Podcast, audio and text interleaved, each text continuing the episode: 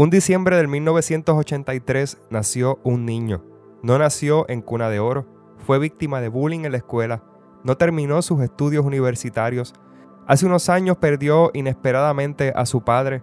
Estuvo a punto de perder su hogar, su familia, porque ambos, él y su esposa, quedaron desempleados. En ese mismo tiempo sus hijos les caen en intensivo, al borde de la muerte. Los doctores nos daban esperanzas de vida. Ese niño del que te hablo soy yo, Giovanni Marrero. Y te cuento un poco de mi historia porque si hay algo que tienes que saber, si quieres tener éxito en la vida, es que tienes que estar dispuesto a pasar por procesos. Maybe tú has pensado que no vale la pena seguir luchando, que no vale la pena el esfuerzo, los sacrificios que estás haciendo por lograr tus sueños.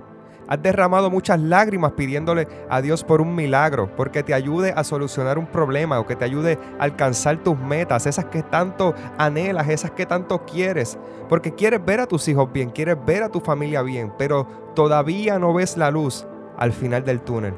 Yo sé por lo que estás pasando. Yo estuve ahí. Sé que te has preguntado cuándo llegará mi día. Yo estuve ahí. Sé que te has preguntado, Señor, ¿cuándo tendré mi negocio? ¿Cuándo seré feliz? Yo estuve ahí. Pero escucha bien, no hay noche tan larga que dure 100 años. Resiste. Recuerda que el oro se prueba por medio del fuego. La cerámica, antes de ser cerámica hermosa, un arte, era barro. Así que no es momento de rendirte. No es momento de perder la fe.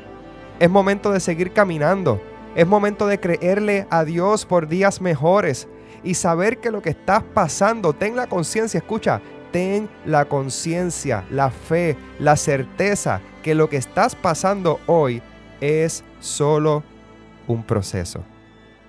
Así que tranquilo, ten la confianza en que lo que Dios te prometió, tus ojos lo verán. Hace muchos años atrás, a mí me decían todo el tiempo, Dios quiere para ti cosas grandes, Dios te va a dar un negocio, Dios te va a dar prosperidad, Dios te va a dar gran nombre, Dios te va a dar éxito. Y tiempo después de todas esas palabras de fe, de aliento, de motivación que me daban, llegó la peor crisis de mi vida. Pero si había algo de lo que yo estaba 100% seguro, era que tenía la confianza en que lo que Dios me prometió, mis ojos lo iban a ver.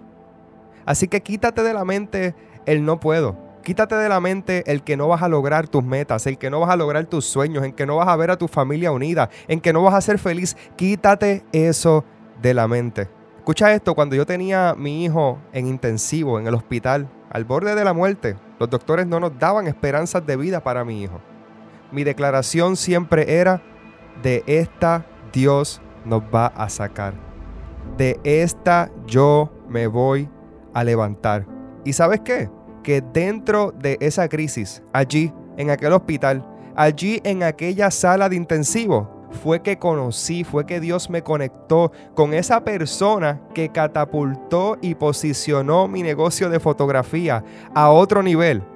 Porque era una persona que trabajaba en el hospital, pero también era una de las coordinadoras de bodas más importantes de mi país. Y a ella la conocí dentro de la crisis más grande que estaba pasando en mi vida. Así que escucha, lo que parecía una crisis era solamente un proceso para conectarme con el mejor tiempo de mi vida.